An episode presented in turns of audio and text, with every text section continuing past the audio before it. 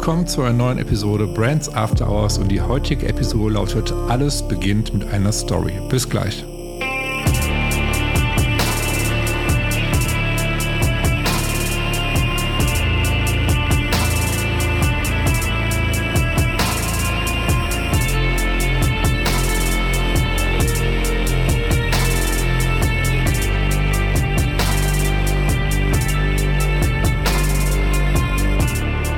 Ihr mit dabei seid zu einer neuen Episode Brands After Hours. Und wie gerade schon vom Intro erwähnt, lautet die heutige Episode Alles beginnt mit einer Story. Und eine Story ist für eine Marke und natürlich auch für deine Marke enorm wichtig. So, warum das wichtig ist und äh, wie du so eine Story auf, aufbaust, Darüber spreche ich heute mit Walter Melcher. Walter ist Experte, Spezialist in diesem Bereich. Ähm, haben super spannenden Austausch gehabt, wie man so eine ja, Story aufbaut, warum so eine Story wichtig ist, und anhand von Beispielen natürlich auch.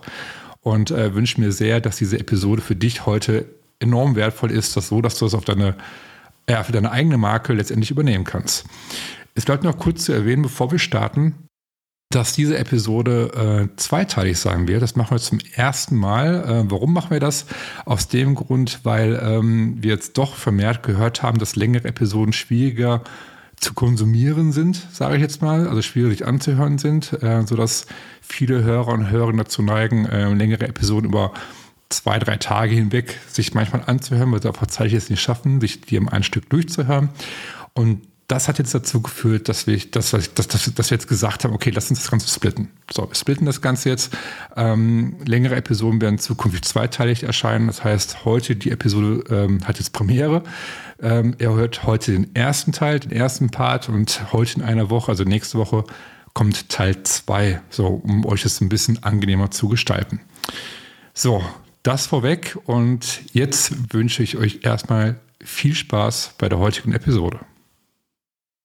Ja, hi Walter, schön, dass du zu Gast bist in meinem Podcast. Ich äh, bin ja mega gespannt, was du zum Thema Story und Branding zu erzählen hast. Und ich würde sagen, bevor wir starten, äh, stelle ich einmal kurz vor, wer du bist, was du machst, damit die Zuhörer wissen, wer du eigentlich bist.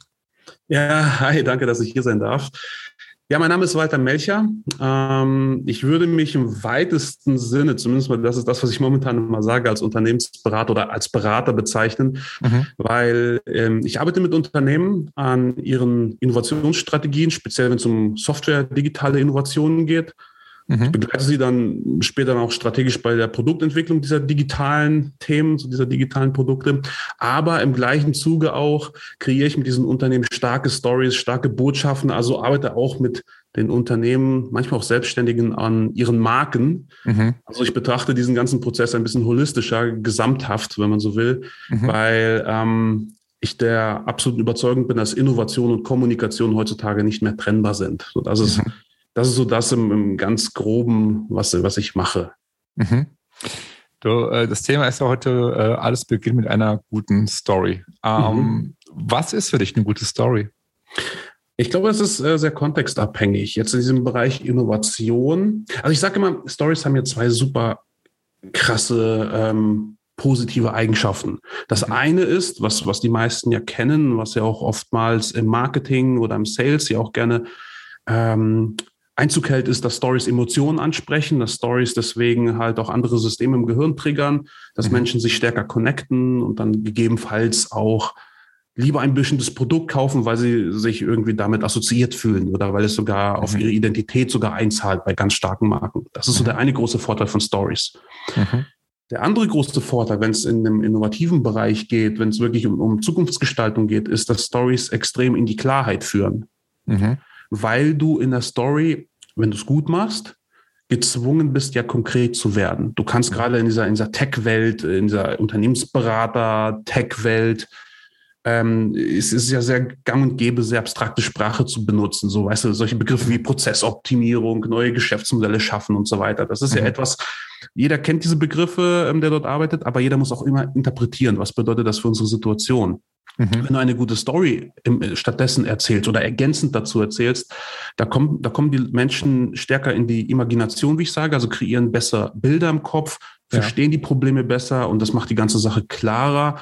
Und das führt dazu, dass eben einfach ähm, ja, Produktentwicklungen mit viel weniger Missverständnissen ähm, erfolgen, dass man auch ganz wichtig sich viel mehr ähm, in den Kunden hineinversetzt, auch vielleicht neue Themen auch schon mit, mit einer Story beim Kunden sogar testen kann, weil, weil auch der Kunde besser äh, sich vorstellen kann, was man eigentlich so treiben möchte. Ja, was mich sehr interessieren würde, ist ähm, vielleicht für den einen oder anderen, jetzt der oder die jetzt gerade zuhört, ähm, sich die Frage stellt, okay, ich habe keine Story. Ich habe äh, zum Beispiel ein Unternehmen gegründet vor, keine Ahnung, fünf Jahren, sage ich jetzt mal. Und man sagt, okay, äh, ich habe aber keine Story. Ich habe einfach gegründet, weil ich Geld verdienen wollte. Das war ganz plump. Ja, ja. Ähm, wie siehst du das? Also hat jeder eine Story oder würdest du sagen, ist, also ich würde jetzt sagen ja, aber wie siehst du das? Ja, absolut. Ich würde, ich würde, ähm, also das, das ist ja ein, ein Trugschluss, ähm, dass man sagt, okay, ähm, ich möchte einfach nur Geld verdienen, okay, fair. Und ich habe keine so tolle Gründerstory wie ähm, die, die, die allseits bekannten Marken wie Apple und Co. Mhm. Ähm, es muss ja nicht immer die Gründerstory sein, die im Zentrum einer Marke steht. Mhm. Letztendlich. Also es kann ja, es kann ja ähm, auch sehr stark der Nutzen ähm, am Kunden in, im Zentrum, im Zentrum der Story stehen, sozusagen. Also die Brand Story kann sich sehr stark um den Kunden drehen mit einer ganz klaren starken Botschaft, wie eben das Unternehmen mit dem, was es eben tut, dem Kunden mhm. eben nützlich sein kann. Mhm. Das kann. Mhm. Also das kann ja auch definitiv eine Story sein. Man könnte das Ganze sogar noch weiterspinnen, ähm, was ich eben gesagt habe zum Thema Innovation. Letztendlich kann die Story auch eine große Vision beschreiben, ein Zukunftsszenario beschreiben, äh, wo mhm. das Unternehmen hin möchte, um einen bestimmten ja, Social Impact zum Beispiel zu kreieren oder was auch immer. Also das mhm. kann ja auch die, die Kernstory letztendlich sein. Es muss ja nicht immer zwangsweise auf die Gründung zurückgehen. Und mhm. deswegen kurze Antwort, ja. Okay.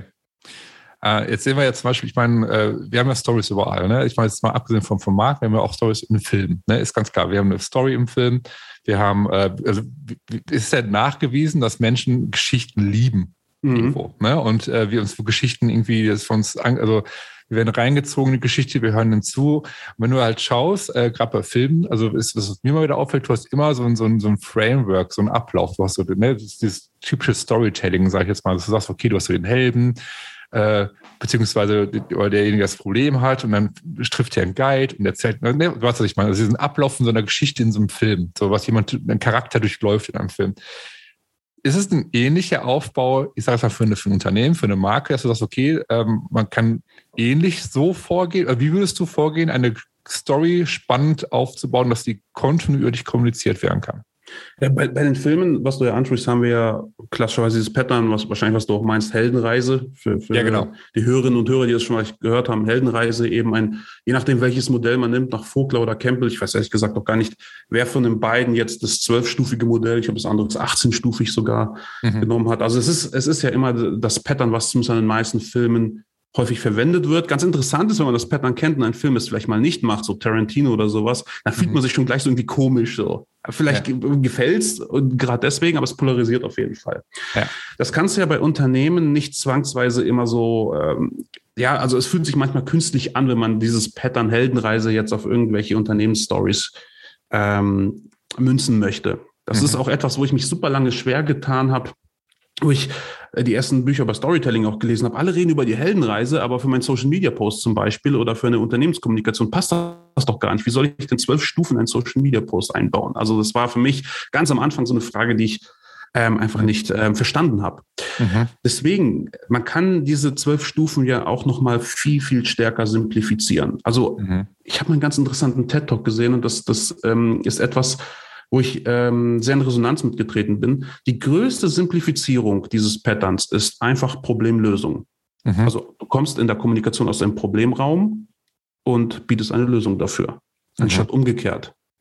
Menschen verstehen viel besser, wenn wir etwas zu sagen haben, gerade wenn es um, um, um, um Produkte geht, wenn wir mit dem Problemraum beginnen, weil auch hier genauso wie, wie, der, wie die Zuschauerinnen oder Zuschauer im Kino sich einfach ähm, verbinden kann mit dem, was, was im, im Film passiert. Ja. Also auch dort gibt es ja einen Problemraum. Der, der, der Held, der will ja etwas lösen. Das ist ja am Anfang ähm, nicht gelöst. Es gibt ja eine gewisse Fallhöhe sozusagen. Mhm. Und dann löst der Held das. Und ähm, das ist eben dann die Entwicklung, die im Film mhm. zutage kommt. Im Business, Problemraum, Lösungsraum. Das ist das aller, aller einfachste Pattern, was, was ich ähm, ähm sagen kann dazu. Ne? Mhm. Darüber hinaus vielleicht auch nochmal eine Komplexitätsstufe höher. Man muss sich sehr genau bewusst machen und auch da gebe ich jetzt keine pauschale Antwort, weil ich halte pauschale Antworten an diesem Punkt, ähm, ich löse es gleich auf, in beiden Wegen falsch, wenn man es pauschal macht. Mhm. Man, man muss sich ähm, die Frage stellen, wen welche Rolle nehme ich als Unternehmen ein? Viele, viele Ratgeber, ähm, auch Experten sagen ja, als Unternehmen musst du die Rolle des ähm, Gehilfen, des Mentors, so oder des Guides in manchen Büchern, des Guides einnehmen, also quasi die Rolle des Gandalfs, mhm. der den Kunden sozusagen vom Problemraum an bestimmten Punkten befähigt, in den Lösungsraum zu gehen. Mhm. So, das ist ja die eine Rolle, die das Unternehmen in der Story einnehmen kann. Also wir haben Problemraum, Lösungsraum und wir haben eine Rollenverteilung, die Partei, die das Problem hat und die Partei, die die Lösung hat. Mhm. So. Genauso, und das ist gerade bei Selbstständigen, von auf der Bühne, wenn es um Keynotes geht, kann es natürlich auch sein, dass man selber als Unternehmerin, Unternehmer in der Rolle des Helden ist. Man hat selber vielleicht das Problem, man hat sich irgendwie rausgezogen, daraus vielleicht ein Produkt entwickelt, typische Gründerstory. Mhm. Also man nimmt hier quasi, deswegen mag ich diese pauschale Antwort an dieser Stelle nicht, man nimmt hier als Unternehmen die Rolle des Helden ein. Viele würden jetzt sagen, oder wenn ich sagen, um Gottes Willen, wie kannst du sowas sagen? Aber es gibt es ja trotzdem, gerade bei Selbstständigen. Mhm. Hier ist es wichtig, dass man aber trotzdem nichtsdestotrotz auch hier sich überlegt, wer hat mir denn auf dieser Reise geholfen und also ein bisschen so dieses, ja, dankbare Momentum auch in der Story drin zu sagen, hey, ich habe das nicht alleine geschafft und, und ähm, habe da mhm. Impulse von links und rechts bekommen, sodass ich das über, also mein Problem überwinden konnte mhm. und in den Lösungsraum gekommen bin. Also das ist so auch äh, von der Heldenreise sehr stark abstrahiert. Ganz wichtig ist in meinen Augen hier die Frage des Rollenverständnisses.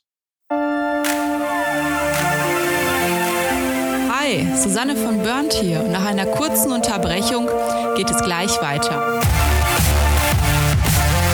der Podcast gibt dir hilfreiche Tipps und Inspiration für deine Marke. Wir wissen, es ist anstrengend, die eigene Marke, egal ob Unternehmen oder Startup, zu positionieren.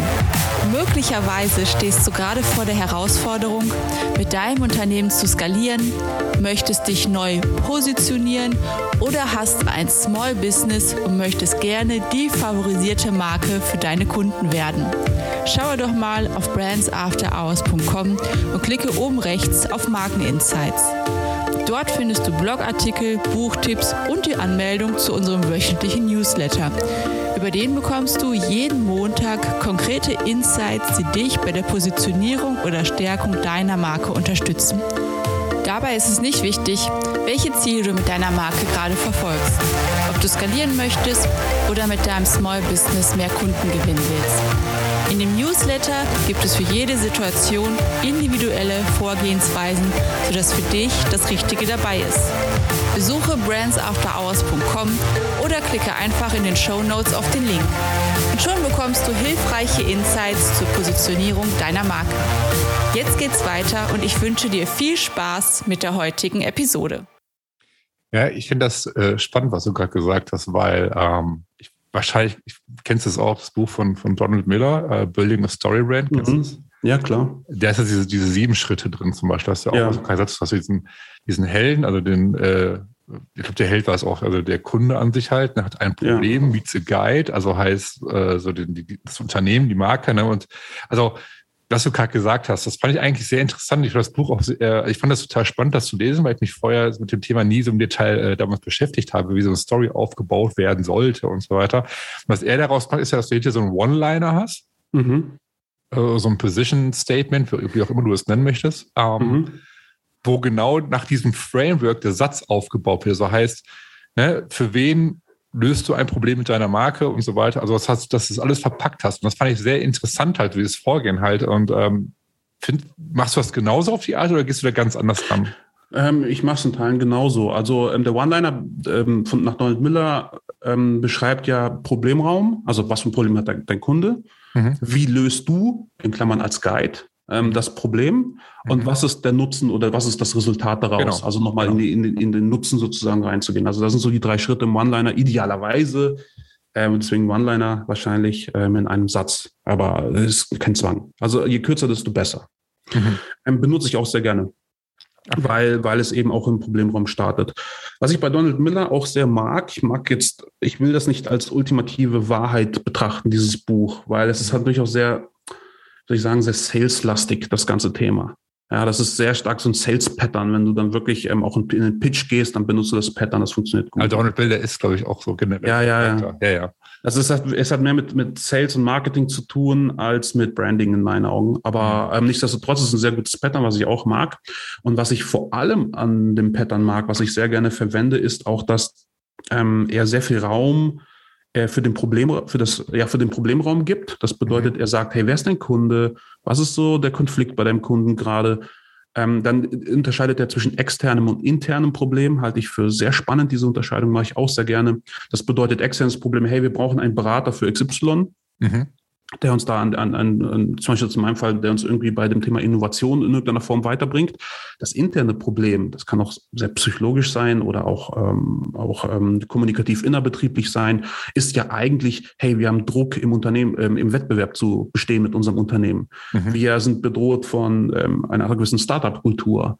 Oder mhm. wir haben schon sehr viel Geld ausgegeben für Innovationen, sind nicht weitergekommen. So geht es zum mhm. Beispiel einem Kunden momentan bei mir. Schon irgendwie siebenstellig ausgegeben für irgendeine App Mhm. Die ist aber nicht geil. Ja, so, mit denen, mit denen starte, starte ich jetzt ähm, im März. Ähm, das sind ja die internen Probleme. Und mhm. er geht sogar noch einen Schritt weiter. Er nennt es philosophisches Problem. Das ist die Stufe drei. Das kann man, zumindest ich mache es so, auch so ein bisschen mit dem Bedürfnis ein Stück weit übersetzen. Also sehr, sehr abstrakt schon, dass man sagt, hey, ähm, wir möchten, wir möchten weiterhin Premium-Anbieter sein. Oder mhm. wir möchten irgendwie Social Impact kreieren oder irgendwie ökologisch irgendwie die Welt weiterbringen. Also es kann auch sehr, sehr pathetisch sein oder, oder sehr groß sein und sehr abstrakt sein. Also diese Unterscheidung äh, macht er. Und das finde ich eigentlich den stärksten Teil in seinem Pattern. Interessant. Ähm, was mich jetzt interessieren würde, ist, ich meine, dass, dass Stories wichtig sind und dass Stories funktionieren, das ist jetzt, steht außer Frage. Ne? Da sind wir uns ja auf jeden Fall auch einig. Ähm, was mich jetzt mal interessieren würde, so für, für, die, für die Zuhörer jetzt auch letztendlich. Gibt es jetzt Marken, Unternehmen, wo du sagst, okay, das sind so äh, Vorzeigemarken oder Vorzeigefirmen, wie auch immer du es nennen magst, ähm, wo du sagst, okay, die Story, was die machen die ganze Zeit, ist, ist einfach so vorbildlich, so gut gemacht. Also gibt es da Marken, wo du sagst, die machen es richtig gut? Ja, natürlich. Es gibt. Welche ähm, sind äh, äh, Ich nehme jetzt äh, ähm, was von unserem Link, nächsten LinkedIn Lagerfeuer live vorweg. Ja, ähm, du ja. warst ja selber Gast bei uns in unserem Format, äh, was wir mal jeden Mittwoch auf LinkedIn ausstrahlen. Ja. Ähm, eine Folge, die diese Woche noch kommt oder dem, demnächst kommt, ist ähm, über die Marke Ruffer. Also geschrieben R-A-P-H-A. Rennradsport, ne? Das ist so ein Rennradsport, genau. mhm. genau. Ich bin selber Rennradfahrer, deswegen ähm, gehe ich natürlich stark in Resonanz äh, mit, mit dem, was die machen. Mhm. Und also zu Rafa muss man sagen, aus der Rennradperspektive, aus, aus der Sportperspektive, das ist ein Premium-Hersteller für Kleidung, Rennradkleidung primär. Mhm. Premium bedeutet in dieser Welt, dass so eine Radhose auch mal 250, manchmal sogar 300 Euro kosten kann, ein Trikot auch mal 200 Euro kosten kann, das ist Premium. Also nur um das wow. einzuordnen. Also es ist schon teuer. Für Fahrrad, ja.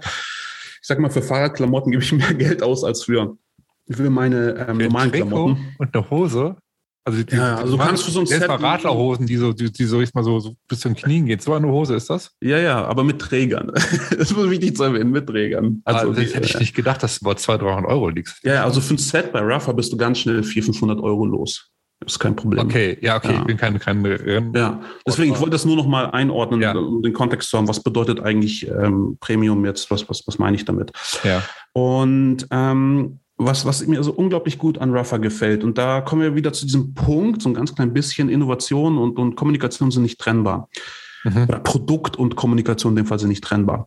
Ruffer ähm, polarisiert schon ein bisschen, also es gibt viele Nachahmer, das muss ich jetzt dazu sagen, es gibt viele Nachahmer mittlerweile, aber Ruffer waren so in meiner Warnung zumindest mal die, die ersten, die, die das so auf die Art und Weise gemacht haben.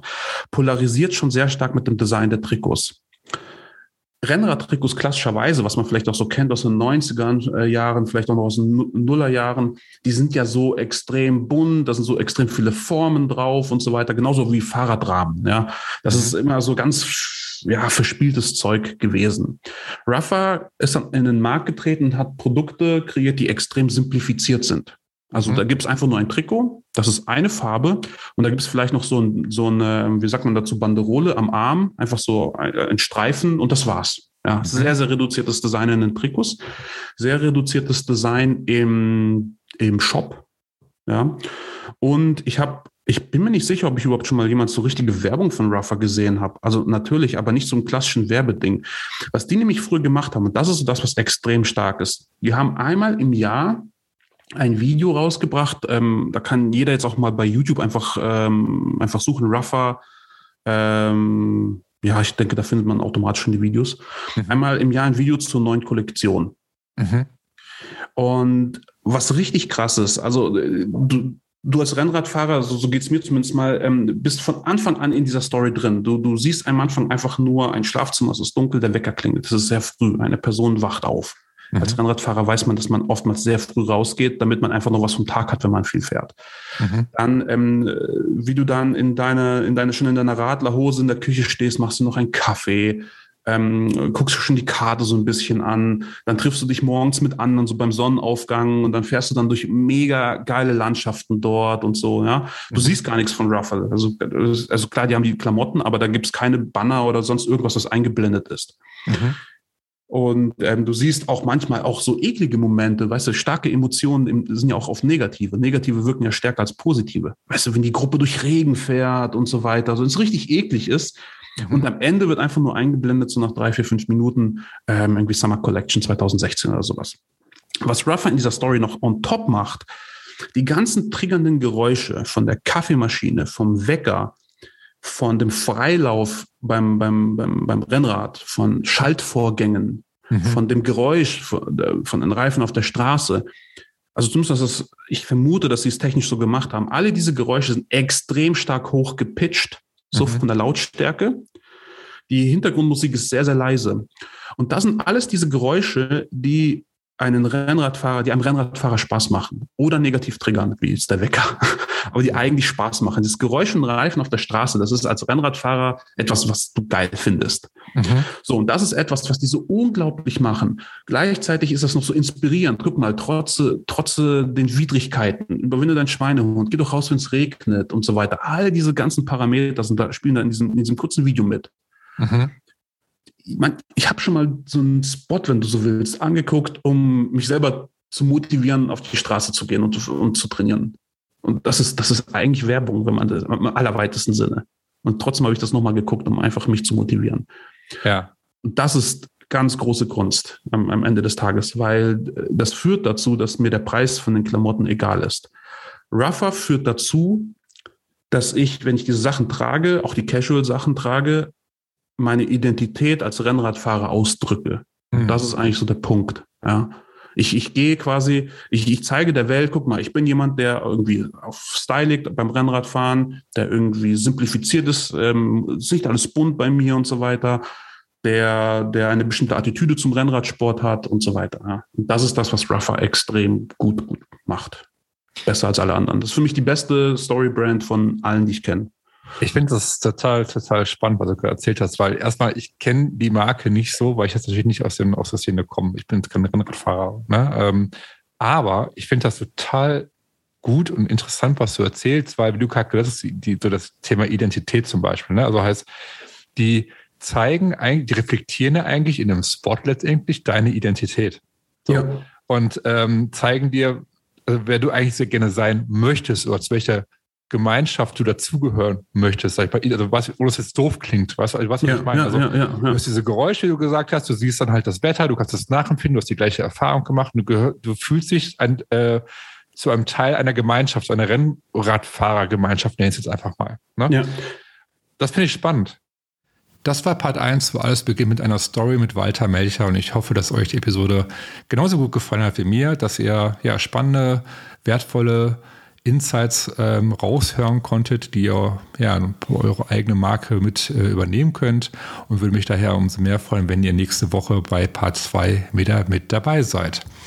Und wenn ihr zum allerersten Mal jetzt reingehört habt, ähm, würde ich mich wahnsinnig freuen, wenn ihr bei Apple Podcast mal eine positive Bewertung geben würdet denn das würde mir und meinem Podcast einfach helfen, ähm, ja, dass der weiter wächst, dass da noch mehr Menschen von diesem Podcast, mehr Menschen, mehr Marken von diesem Podcast erfahren und wäre in diesem Sinne wahnsinnig dankbar, wenn ihr mir eine positive Bewertung hinterlassen würdet und natürlich diesen Podcast ob bei Spotify, Apple Podcast, wo auch immer mir folgen würdet, beziehungsweise diesen Podcast abonnieren würdet. In diesem Sinne, bis nächste Woche und ciao.